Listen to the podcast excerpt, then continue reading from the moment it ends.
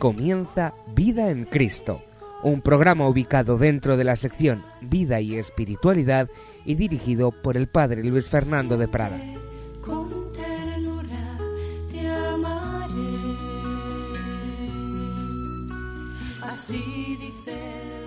Un cordial saludo, queridos amigos, querida familia de Radio María, Vida en Cristo. Estamos intentando profundizar un poquito en los fundamentos dogmáticos de nuestra vida espiritual. Nuestra vida en Cristo debe asentarse en la fe y a su vez la fe, lo que creemos, debe tener consecuencias para nuestra vida.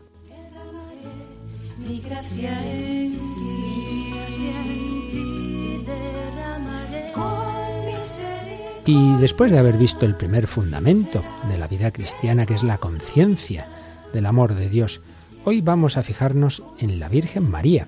Toda vida cristiana tiene una dimensión mariana. Decía Pablo VI que para ser cristiano hay que ser mariano. Debemos tener en cuenta que la devoción a la Virgen no es una cosa accidental, no es un punto que, bueno, más o menos viene bien. No, es constitutivo de la vida espiritual, es constitutiva de la vida cristiana. Por eso, Vamos a fijarnos hoy un poquito, quizá en otra ocasión profundicemos más, pero hoy vamos a ver las grandes verdades que la Iglesia cree sobre la Virgen María, cómo deben influir en nuestra vida espiritual, cómo son verdades para llevarlas a la vida, la vida en Cristo. Por ello, lo primero que vamos a hacer es recordar cuáles son esas verdades, qué es lo que la Iglesia cree sobre la Virgen María. Lo vamos a hacer siguiendo una gran obra que escribió un padre jesuita, un sabio teólogo, el padre Justo Collantes, ya fallecido. Escribió La fe de la Iglesia Católica, donde resumía el magisterio de la Iglesia. Hay un libro muy conocido por todos los estudiantes de teología que se llama el Denzinger, donde están resumidos los documentos del magisterio, pero en un orden cronológico. En cambio, el padre Collantes los resumió en un orden sistemático. Por una serie de capítulos va hablando de las grandes verdades de la fe. Pues bien, en el capítulo quinto de esta obra, La fe de la Iglesia Católica, el padre Collantes hablaba de María en la obra de la salvación. Y nos viene muy bien este resumen que él hacía de esas enseñanzas del magisterio de la Iglesia para nosotros hoy. Partir de esas verdades y luego ver cómo las verdades sobre la Virgen deben influir en nuestra vida espiritual. padre Collantes empezaba haciendo alusión a una cuestión teológica y es que hay como en la, tradición de los teólogos hay dos maneras de enfocar la, la teología, la mariología, por un lado, una mariología cristológica, una mariología que mira a la Virgen sobre todo desde Cristo. El principio fundamental de esta mariología de lo que parte es de la maternidad divina de María. ¿Cuál es la verdad fundamental que creemos sobre la Virgen? Que es Madre de Dios. Dios ha pensado en ella eternamente para ser la madre del Verbo, la madre del Logos. Está unida indisolublemente en el acto divino a Cristo, en el acto divino que la eligió para ser Madre de Dios, está unida indisolublemente a Cristo y así queda integrada misteriosamente en el orden hipostático, es decir, en esa unión en una sola persona en Cristo de las dos naturalezas, ahí está la Virgen María. Hay una frase, me viene a la mente del fundador de Sönstadt, el padre Kentenich, que dice, María no es el centro del cristianismo, no, no, el centro es Cristo. María no es el centro, pero está en el centro.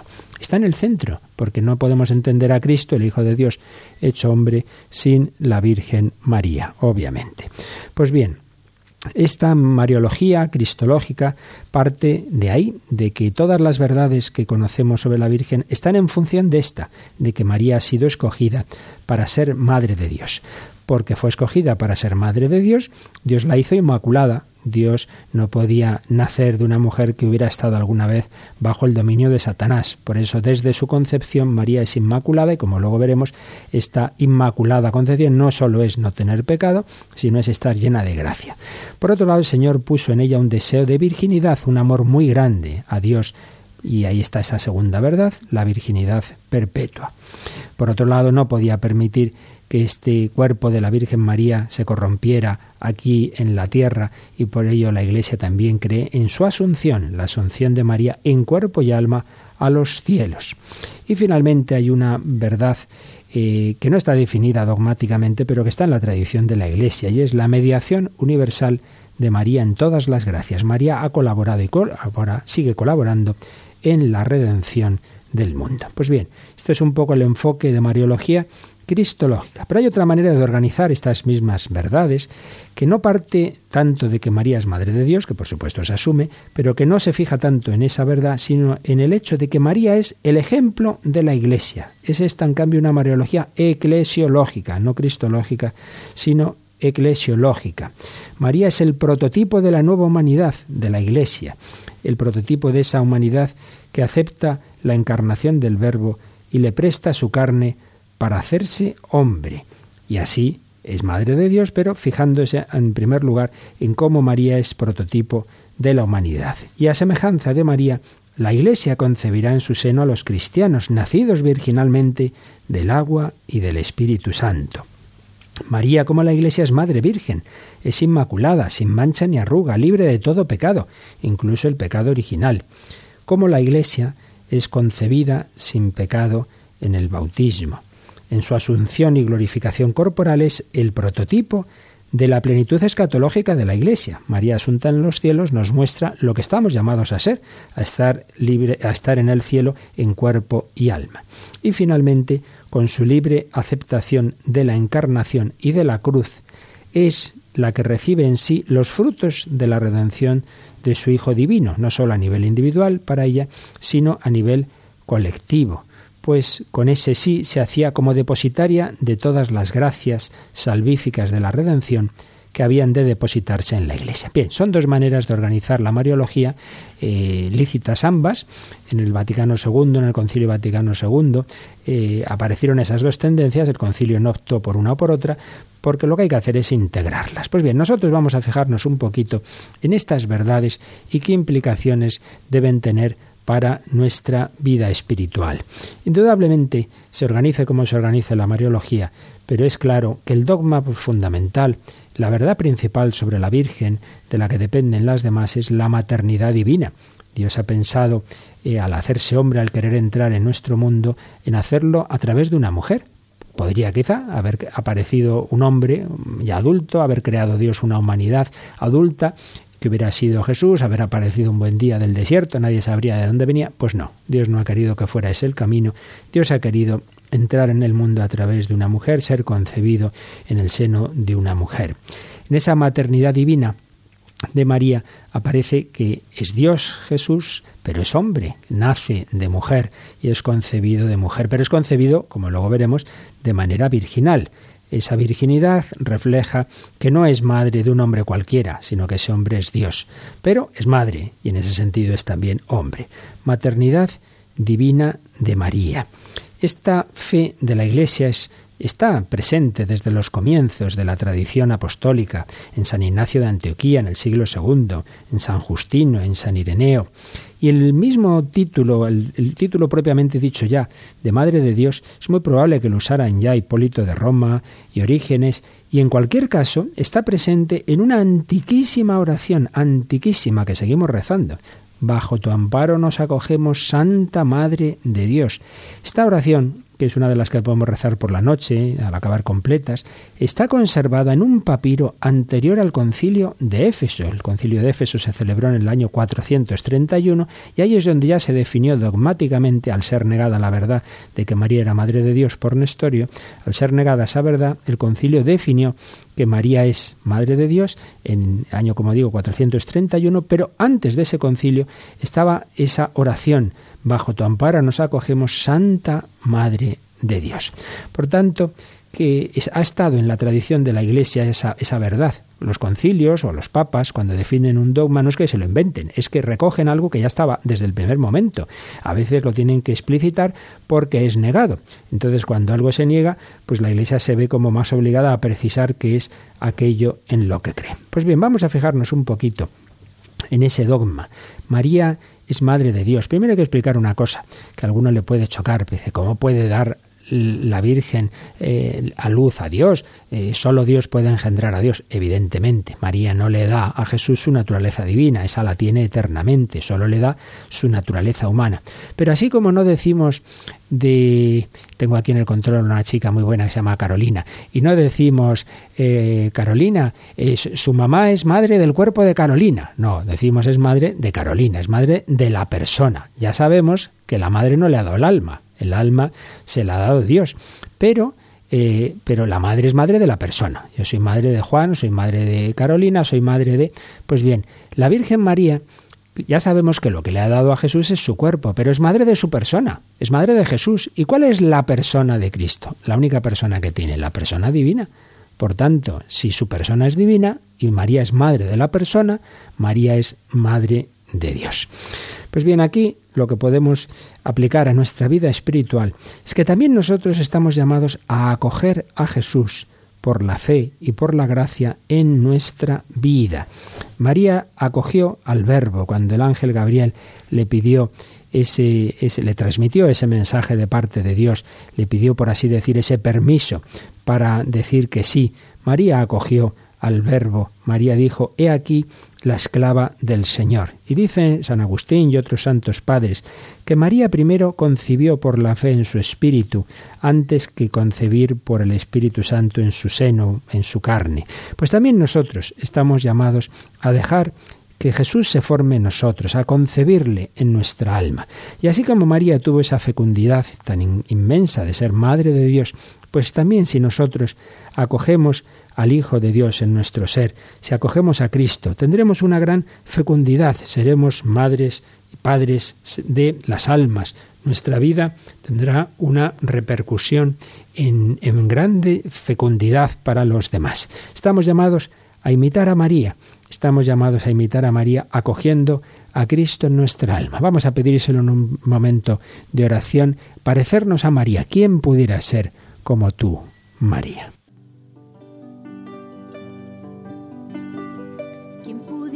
Inmaculada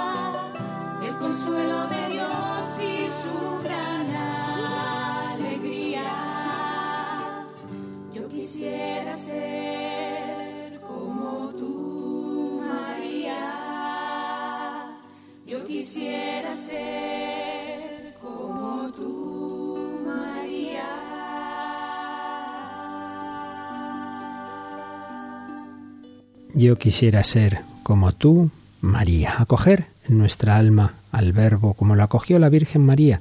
Ella se convirtió así en Madre de Dios. Nosotros podemos convertirnos en Madre de Cristo en las almas, porque acogiendo a Cristo en nuestra vida, colaboramos a engendrarlo misteriosamente, colaboramos a la redención para que pueda Cristo también formarse en los demás. Primera verdad, María, Madre de Dios. Segunda verdad que hoy nos fijamos muy, muy, muy especialmente, y es que María es inmaculada, puesto que si iba a ser Madre de Dios, pues evidentemente el Señor había preparado una mujer llena de gracia. Esta verdad de la Inmaculada Concepción de la Virgen María nos explica el padre Collantes en este libro que hoy estamos siguiendo, La fe de la Iglesia Católica, que estaba presente implícitamente desde el principio, como es natural, de la reflexión de la Iglesia en dos direcciones. Por un lado, en el tema de María Nueva Eva. Si los santos padres vieron cómo, eh, así como el pecado original es cometido por Adán y Eva, la redención es obra del nuevo Adán, que es Cristo, pero el nuevo Adán pide la colaboración de la nueva Eva.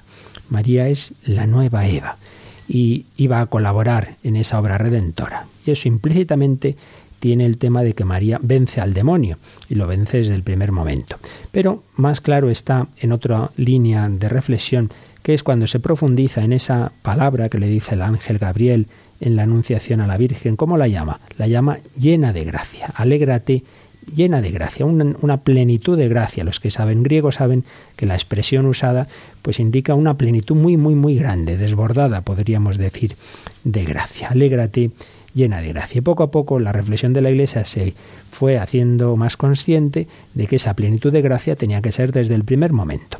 Hubo un punto que costaba entender cómo se conciliaba esto que María siempre había estado en gracia, que no había estado nunca en pecado, cómo se conciliaba con otra verdad, y es que Cristo es redentor de todos los hombres, también de María. María ha sido redimida. Y esto hizo dudar a grandes teólogos, pero también se fue viendo que hay otra forma de redimir.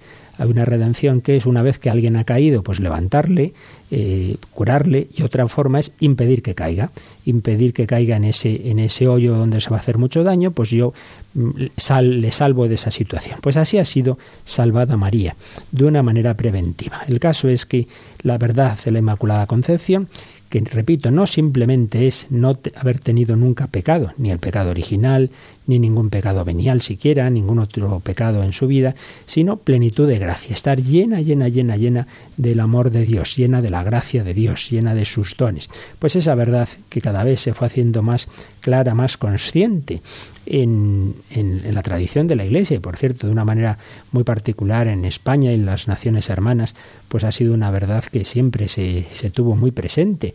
No olvidemos ese saludo, esa ejaculatoria tan española, Ave María Purísima, sin pecado concebida. Pues bien, esta verdad fue definida finalmente en el siglo XIX por el Papa Pío IX en 1854. Eh, es una verdad, pues, de gran que produjo una gran alegría en la vida de la Iglesia. María viene en una cercanía total a Jesús, viene a la existencia en una cercanía total a Jesús, separada de todo contacto con el mal. En ella, digamos que se hace presente de nuevo el estado de justicia original, el proyecto original de Dios. María tiene el mismo grado de enemistad con el demonio que Jesús, es decir, una enemistad total. Por supuesto, la Virgen no ha producido esta situación excepcional, es una obra preparada por Dios mismo. María no ha hecho nada para hacerse a sí misma inmaculada, es obvio, es Dios quien lo ha hecho. María es el vértice de la humanidad, la cristiana en estado puro. Pero por otro lado, esa inmaculada concepción, ese ser concebida sin pecado original, es un punto de partida, diríamos equivalente al bautismo de María. Inaugura un camino, un camino de santidad, que María, por supuesto, va a ir respondiendo a él. Pues vamos a aplicar esto a nuestra vida, que es lo que queremos en este programa, darnos cuenta de que las verdades de fe son para llevarlas a la vida espiritual. Hay un texto de San Pablo en la carta a los Efesios que rezamos un día a la semana en vísperas que dice así, eh, Dios nos ha elegido antes de la fundación del mundo para ser santos e inmaculados en su presencia por el amor. Señor nos ha elegido a todos para ser santos e inmaculados. Él, eligiéndonos de antemano, para ser sus hijos adoptivos por medio de Jesucristo, según el beneplácito de su voluntad. María Inmaculada, pues, está predestinada en Cristo y de una manera muy especial, esto que nos ha dicho San Pablo, se cumple en ella. Si a todos nos ha elegido antes de la fundación del mundo para ser santos e inmaculados, obviamente de una manera muy, muy, muy particular, a la Virgen María. Pues bien, apliquémoslo a nosotros. El sentido de nuestra vida está en Cristo. Todo hombre está pensado en el corazón de Dios, en su amistad. Pero el primer hombre, y con él toda la humanidad, digamos que se le escapó a Dios de su amistad, como el hijo pródigo, se fue de casa. María nunca, María nunca ha estado separada de ese corazón de Dios. Y ahora colabora con Cristo para volvernos al corazón de Dios, para que los hijos pródigos volvamos.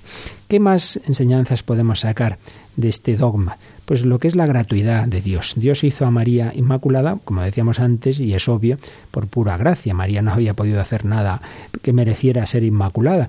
Pues tampoco nosotros hemos hecho nada para recibir la gracia del bautismo, para recibir la fe, para tantos y tantos dones que hemos recibido en nuestra vida, eh, una determinada vocación. Ante todo, la vida cristiana es iniciativa divina. Ahora bien, María que recibió todas esas gracias, luego cuando fue creciendo fue respondiendo, siempre dijo que sí. Y el caso más claro, pues es la respuesta al ángel Gabriel, he aquí la esclava del Señor. A veces uno dice, ah, claro, qué fácil, la Virgen recibió tantos dones. Bueno, sí, lo recibió, pero luego colaboró, correspondió. ¿Tú colaboras y respondes a los dones de Dios? Pues no nos olvidemos, todo cristiano está llamado a la santidad. Esto no es un descubrimiento del Concilio Vaticano II, esto ha estado presente en la tradición de la Iglesia desde siempre. Oíamos ese texto de San Pablo, Dios nos ha elegido desde antes de la creación del mundo para ser santos e inmaculados. Estamos llamados a la santidad. Dios nos da su gracia, la iniciativa es suya, sin eso no hay nada que hacer. Pero tenemos que responder, tenemos que responder a esos dones. Y eso es la santidad, la plena realización del hombre. Y ahí vemos la eficacia de la redención. Ya hemos dicho que el hecho de que la Virgen sea inmaculada no quiere decir que no haya sido salvada, que no haya sido redimida. Lo que quiere decir es que ha sido redimida preventivamente. En nuestro caso no es así. Nosotros sí tenemos al menos el pecado original y por desgracia pues muchos otros pecados, muchas veces mortales o al menos veniales. Pues vemos la eficacia de la redención. Jesucristo puede santificarnos de tal manera que nos va haciendo parecidos a su madre, nos va haciendo inmaculados. A ella la hizo inmaculada desde el principio. En nosotros es purificándonos. Si no se llega a la santidad por el camino de la inocencia, que es el de María, queda el camino de la penitencia. Y una oración litúrgica preciosa que dice, oh Dios, que manifiestas tu omnipotencia especialmente con el perdón y la misericordia. La omnipotencia de Dios es capaz de rehacernos de nuevo. Por eso, aunque uno diga, ¡buh, madre mía, la de pecados que hay en mi vida! ¡Cuánta suciedad, cuánta porquería! ¿Cómo voy a parecerme yo a la Virgen María? Pues Dios es capaz de transformar tu corazón no olvidemos que San Agustín, que era un pájaro de cuenta, que se pasó desde los 17 años, unos 15 años viviendo con una de pareja de hecho, diríamos hoy día, y mira, luego Santo Padre, fundador, obispo, de los teólogos y santos más importantes de la historia de la Iglesia. Nada es imposible para Dios. Pues vamos a meditar hoy muy especialmente en esta verdad. María es inmaculada, estamos llamados a la santidad. Vamos a pedirle a la Inmaculada que nos lleve con ella a nuestro destino de santidad.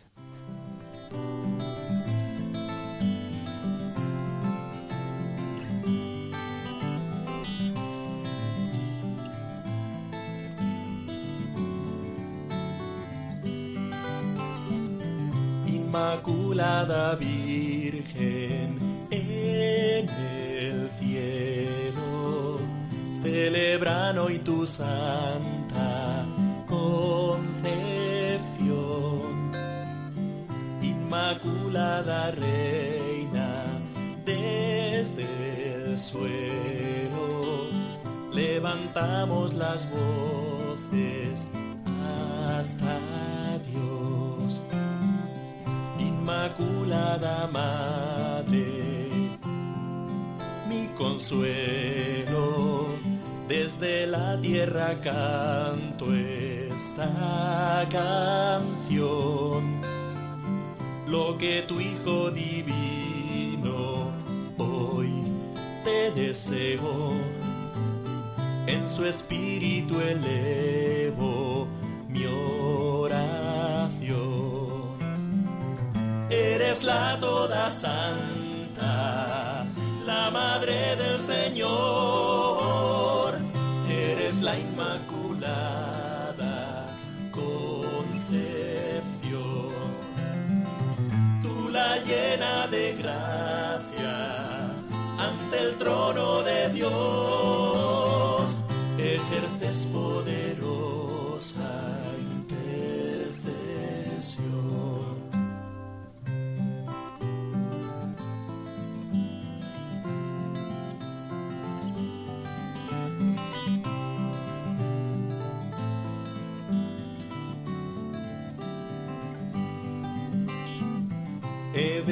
venido a cantarte, Inmaculada, porque en ti se recrea el Salvador. He venido a rogarte,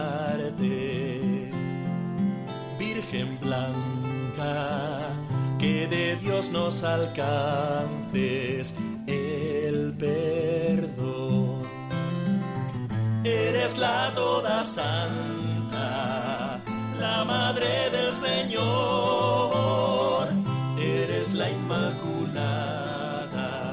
concepción. Tú la llena de gracia ante el trono de Dios, ejerces poderosa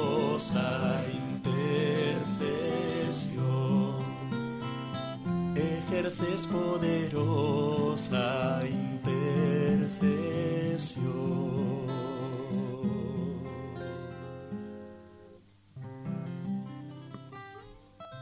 María Inmaculada ejerce poderosa intercesión para irnos haciendo a nosotros sus hijos inmaculados.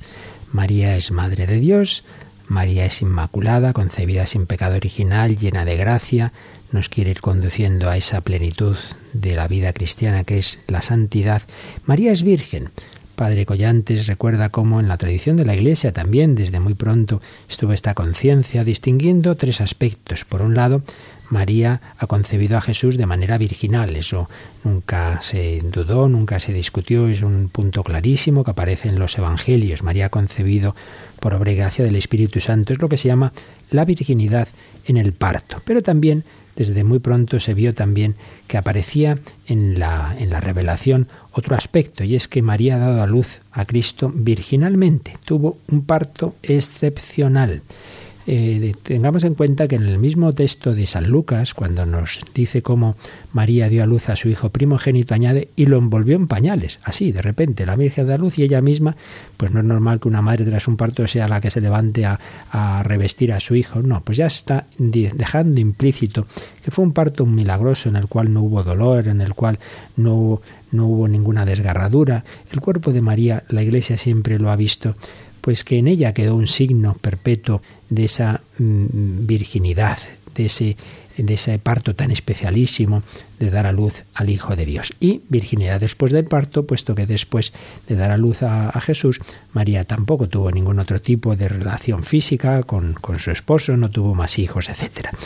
Pues tenemos que pensar lo que significa para nuestra vida. En primer lugar, en mirando en María, esa virginidad antes del parto. María concebido por obra del Espíritu Santo. Y aquí podemos hacer esta reflexión.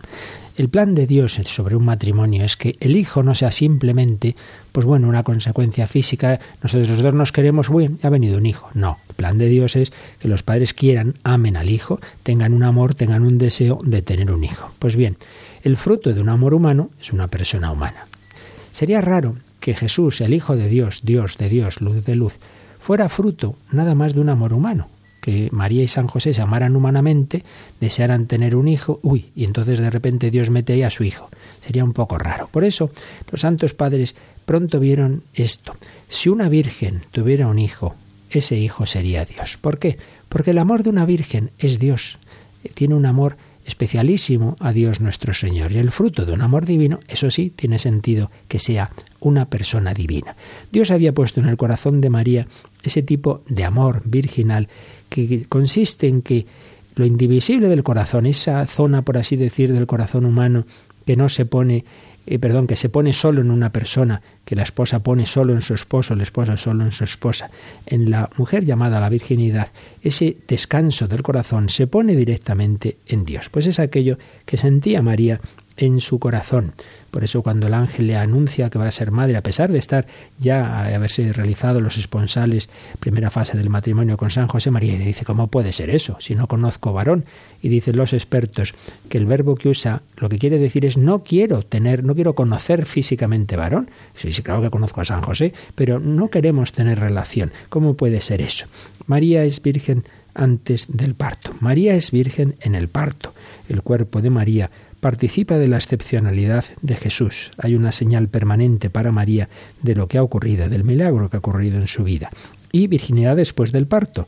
María está completamente absorbida por Jesús, concentrada en su amor y no puede tener otro hijo. Pues bien, si esto es el significado espiritual, digamos, de este dogma para María, apliquémoslo a nosotros. La vida cristiana tiene que estar movida por el amor a Jesucristo. Un amor verdadero, grande, un amor que todos los, los, cristianos estamos llamados a tenerle. Un amor especial, de tipo virginal, en los llamados a la virginidad, pero en cualquier caso la santidad consiste en el amor. Pensemos también que María ama a Jesús en cada uno de nosotros. Todo su amor está concentrado en Jesús. Entonces, ¿cómo nos puede llamar también a nosotros? Pues porque nosotros somos Jesús. Cuando Jesús en la cruz le dice a la Virgen, mujer, he ahí a tu hijo, le está diciendo, mira, yo estoy presente en Juan, y, en quien dice en Juan, dice en el discípulo, en el cristiano. Cada uno de nosotros somos Jesús para María. Por ello, yo os aconsejo que os dirijáis a la Virgen y le digáis, Madre, yo soy tu Hijo, Jesús, ámame como Él, tengo derecho a todo tu amor, derecho por el regalo que Jesús nos hizo en el testamento. Pensemos que María vuelca su corazón en mí, como si yo fuera su único amor. Ella no me fallará nunca. Mis alegrías y tristezas son vistas por ella con ojos reales de madre. Como una madre se alegra de los triunfos de su hijo y se entristece de sus fracasos, el corazón de María siente con el mío. Lo hemos visto de una manera muy palpable en Fátima, en Lourdes, como la Virgen se preocupa del destino de sus hijos. Mis victorias espirituales producen en ella una satisfacción.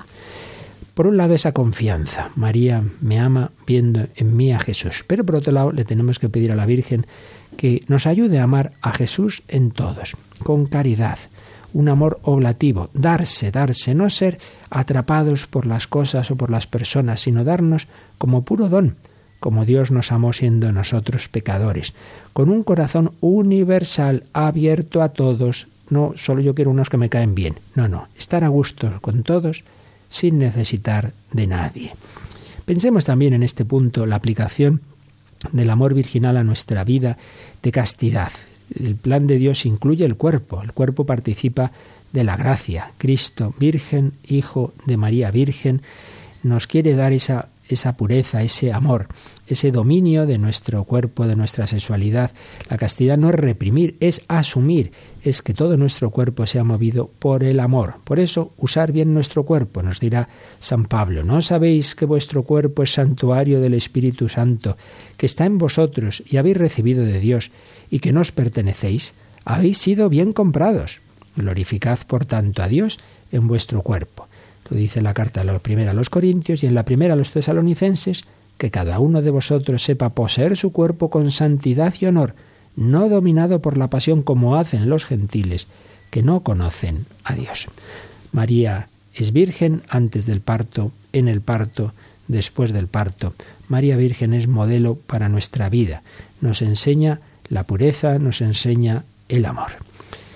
Vamos a dar un paso más. ¿Y qué ha pasado mm, con la Virgen María eh, al final de su vida? Pues tenemos el dogma de que María es asunta a los cielos, María asunta a los cielos en cuerpo y alma. Es otra verdad que estaba también presente en la tradición de la Iglesia, cada vez como más clara, porque se pensaba, hombre, si María ha colaborado con Cristo en la lucha contra el mal, contra el pecado, y una parte muy importante de, esa lucha es la muerte, porque la muerte entra en el mundo, como sabemos, como consecuencia del pecado original, pues parece obvio que María tiene que haber también participado de esa victoria sobre la muerte. Hay un tema discutido y es si María muere como Jesús y después, un tiempo después, unas horas, o un día, o dos, o tres, como Jesús en su resurrección, digamos, resucita y es asunta a los cielos, o no pasó por la muerte, o se duerme. El Papa Pío XII, que es quien definió definitivamente el dogma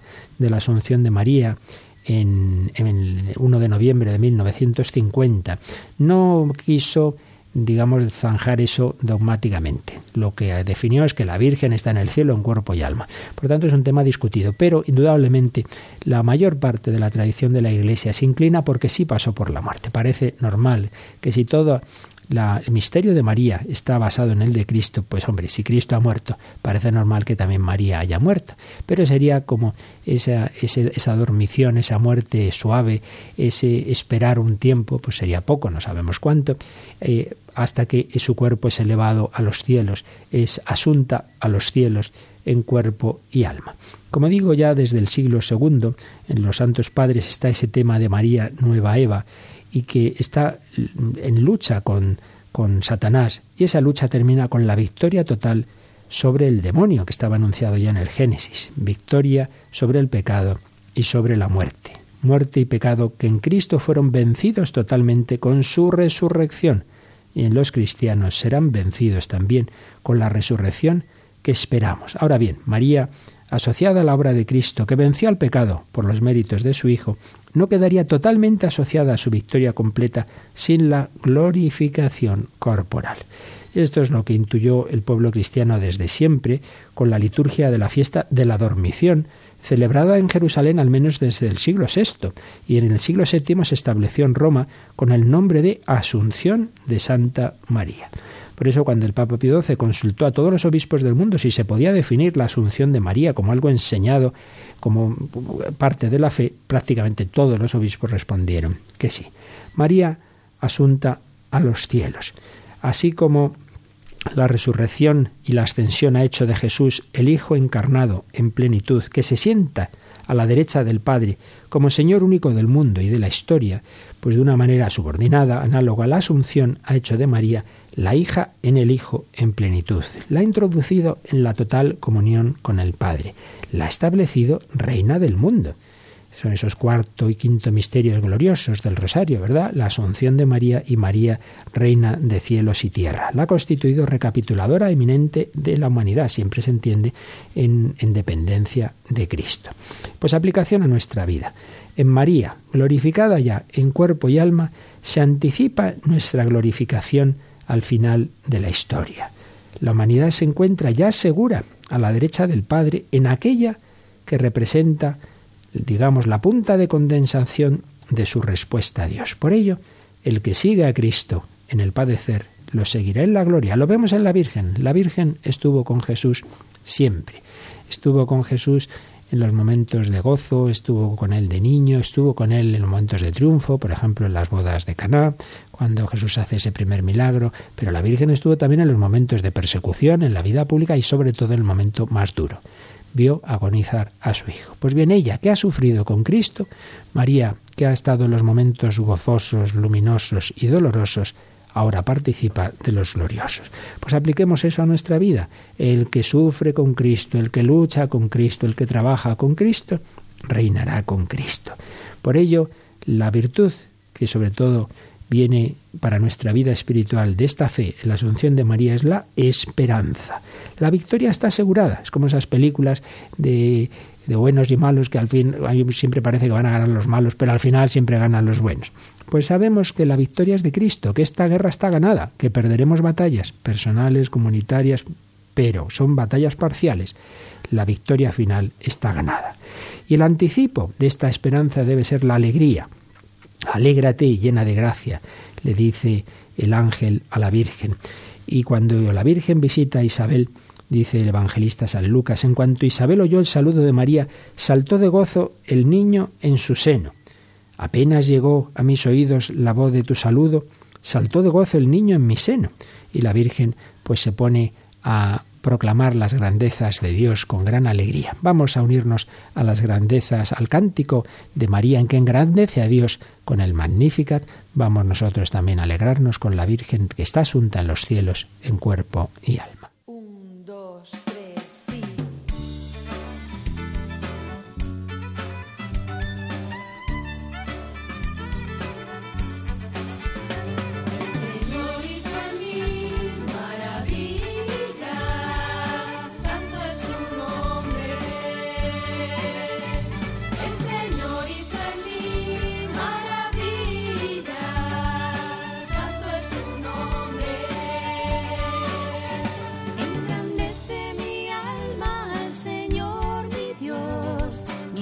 espíritu se alegra en mi Salvador, porque ha puesto los ojos en mi humillación y dichosa me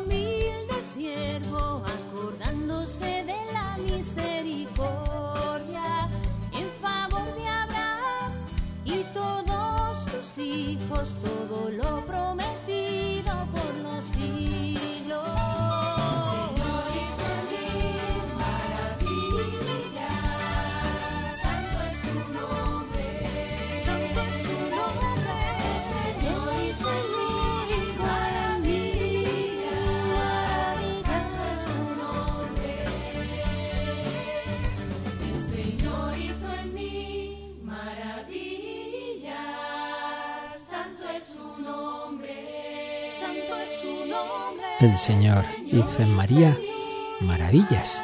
Ella sabe que no lo debe a sí misma, por eso remite las alabanzas de Isabel a Dios. Proclama mi alma la grandeza del Señor.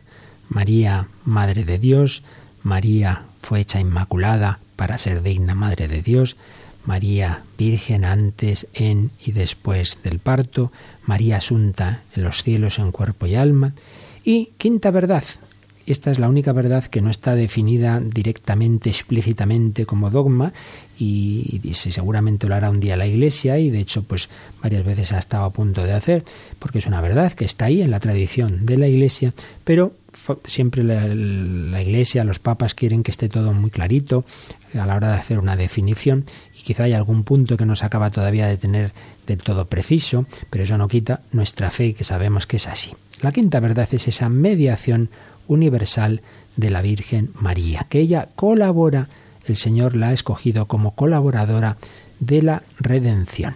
Esto se expresa de muchas formas. María es madre del cristiano, María es madre de la Iglesia, María es corredentora, María es el modelo supremo, se entiende siempre después de Cristo, de la santidad, etc. Bueno, se puede expresar de muchas formas eh, con esas invocaciones que tenemos en las letanías, por ejemplo, pero en, en, último término la idea es esta, que la Virgen colabora en nuestra santificación. Por eso es muy importante en este en esta reflexión nuestra de que las verdades de la fe se lleven a nuestra vida espiritual, que pensemos un poquito en esto. Naturalmente lo que voy a decir son explicaciones teológicas, siempre hay que distinguir lo que es el dogma de fe de lo que es una explicación que puede ser más o menos precisa, más o menos acertada o discutible, pero vaya, creo que no vamos a decir ninguna cosa al margen de lo habitualmente creído en la Iglesia. Ante todo, tenemos que fijarnos en ese texto que ya antes recordábamos de Jesús en la cruz, cuando viendo a su madre y junto a ella el discípulo a quien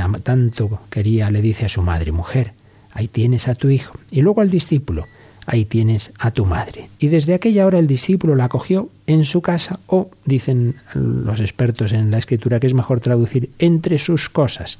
De hecho, Juan Pablo II en la encíclica Mariana Redentoris Mater prefería esta traducción. Entre sus cosas, es decir, entre sus, digamos, estructuras espirituales, entre aquellos elementos que un cristiano tiene que tener en su vida cristiana, en su vida espiritual, está la devoción a María. Como decíamos antes, no es algo opcional. María eh, debe entrar en, esos regalos que Jesús ha hecho al cristiano, el cristiano debe acogerlos. Explicaciones que se dan de esa eh, colaboración de María en la redención. Pues hay teólogos que distinguen la redención objetiva y la redención subjetiva. ¿Qué quiere decir esto? La redención objetiva es pues lo que hizo Cristo por nosotros, haciéndose hombre. Eh, evidentemente María ha colaborado mucho, puesto que ha dado sí para que el Hijo de Dios se pudiera encarnar, para que pudiera entrar en el mundo. María ha colaborado en la educación de Jesús, en toda su infancia. Eh, María ha estado presente de una manera discreta, escondida en la vida pública, pero siempre estaba ahí. María ha colaborado en esa redención objetiva y ha estado al pie de la cruz. Pero, segundo, la colaboración en la redención subjetiva, ¿qué quiere decir esto? Pues que esa redención que Cristo ha hecho ya de una vez para siempre tiene que llegarnos a todos los hombres, se tiene que aplicar a cada uno de nosotros, se tiene que anunciar el Evangelio, llegar la gracia a través de los sacramentos, etc. Pues bien, en esa obra que es ya la obra de Cristo en la Iglesia y a través de la Iglesia, María también colabora, porque desde el cielo ella está presente. Bueno, antes de, de su asunción a los cielos, colaboraba y tenemos esa escena de Pentecostés, que María está con los apóstoles y los discípulos en el cenáculo, orando, invocando al Espíritu Santo. Así como por el Espíritu Santo concibió a Jesús en su seno, ahora invoca al Espíritu Santo para que la Iglesia reciba a Jesús de una manera mística y nazca de una manera muy particular en Pentecostés. Pues bien, La Virgen María está presente en esa iglesia naciente desde el primer momento, esa iglesia que nace aunque había nacido realmente antes, pero de una manera ya más plena en Pentecostés, y sigue presente desde el cielo, llevando la redención al mundo entero, haciendo presente la redención de su Hijo. Eso es la redención subjetiva. Y en este sentido, pues hay que tener muy presente que en la comunión plena con Dios que la Virgen tiene en el cielo, no se ha alejado del hombre, al revés, ha entrado en la mayor comunión posible con los que estamos aquí en la tierra. María sigue colaborando a esa redención subjetiva y por eso tiene una maternidad espiritual universal, una mediación universal materna. Podemos decir que todo lo que pasa a través del sacramento primordial de la Iglesia ha pasado a través de María. Por ejemplo, tú te confiesas, pues piensa que esa absolución, ese perdón, pasa a través de las manos de María y así adquiere un calor maternal. Sería como pensar que cuando el hijo pródigo vuelve a casa, pues hay una madre ahí que está abrazándole y besándole y diciéndole al esposo, mira, ha vuelto nuestro hijo. María participa en todo. Cuando un niño es bautizado, María está ahí también intercediendo por ese niño. Por eso es muy bonito al acabar el bautismo consagrarlo también a la Virgen, ponerle el escapulario del Carmen, en fin, tantas devociones que expresan esta maternidad espiritual de María. María colabora maternalmente a la generación de Jesús en todo hombre. Su mayor aspiración es la de ser madre lo más intensamente posible de toda persona humana. Por otro lado, María es el vértice de la Iglesia, el miembro en el que la Iglesia ha alcanzado el máximo de sí misma y del cual la Iglesia recibe más. Es también el espejo, el ejemplar supremo.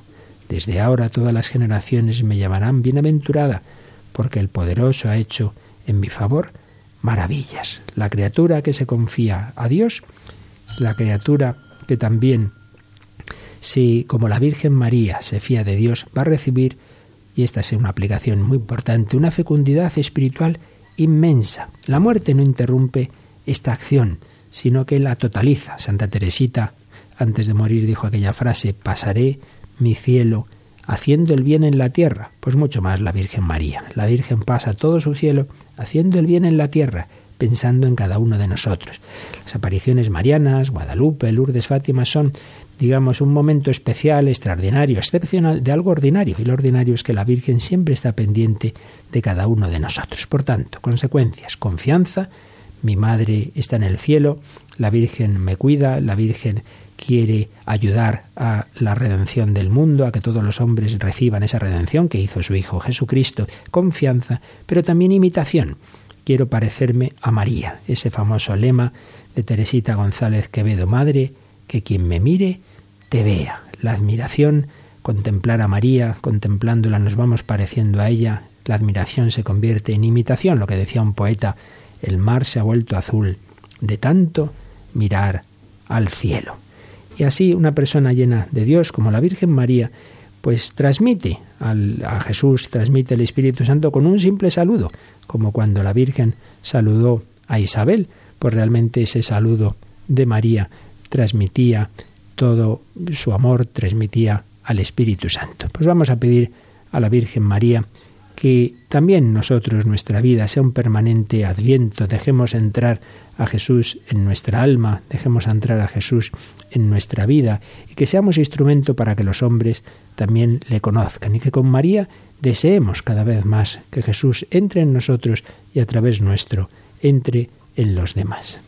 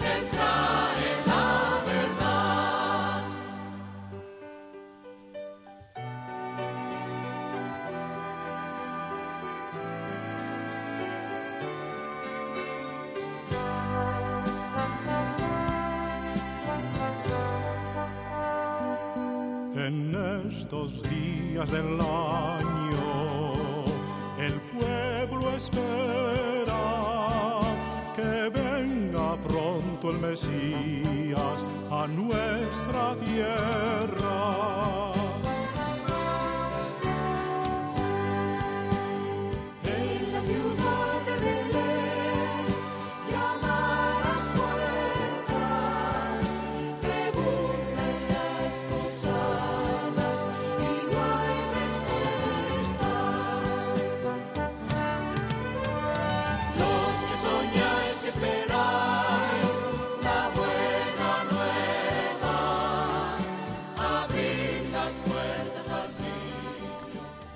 Abrid las puertas al niño. La Virgen María abrió su alma, su corazón. Ella es modelo de la vida cristiana. Tenemos que abrir nuestra alma a Jesús, que quiere encarnarse místicamente en cada uno de nosotros. Hemos recordado las verdades principales de la fe de la Iglesia sobre la Virgen, porque son verdades, primero, que nos ayudan a estimarla, a quererla, a alabarla, pero también que tienen aplicación directa en nuestra vida. María es Madre de Dios, estamos llamados también a dejar a Jesús que se forme en nosotros. María es Inmaculada, llena de gracia, estamos llamados a luchar contra el pecado y a ser santos. María es Virgen, estamos llamados a un amor grande a Jesús y a vivir la castidad en nuestra vida. María está asunta en los cielos en cuerpo y alma. Tenemos esa, ese horizonte de esperanza. Nuestra vida está llamada a la plenitud, no solo en el alma, sino en el cuerpo. Y María es medianera universal de todas las gracias, colabora en la redención del mundo. Jesús es el único redentor, pero Jesús pide siempre colaboradores y la principal colaboradora de Jesús es la Virgen María. Nosotros estamos llamados también a ser colaboradores, a dejar que Cristo entre en nuestra vida y a través de nosotros llegue a la vida de todos los hombres, que Jesús renazca, nazca en cada uno de nosotros, nazca en el mundo. Cristo quiere nacer en el mundo a través de cada uno de nosotros, a través de la Iglesia.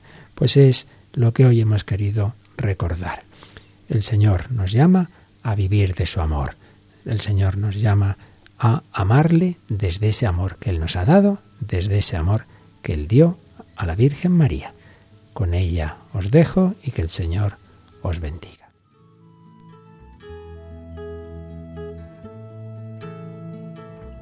Con amor eterno te amo. Por eso derramaré mi gracia en ti. Han escuchado Vida en Cristo, un programa enmarcado dentro de la sección Vida y Espiritualidad y dirigido por el Padre Luis Fernando de Prada.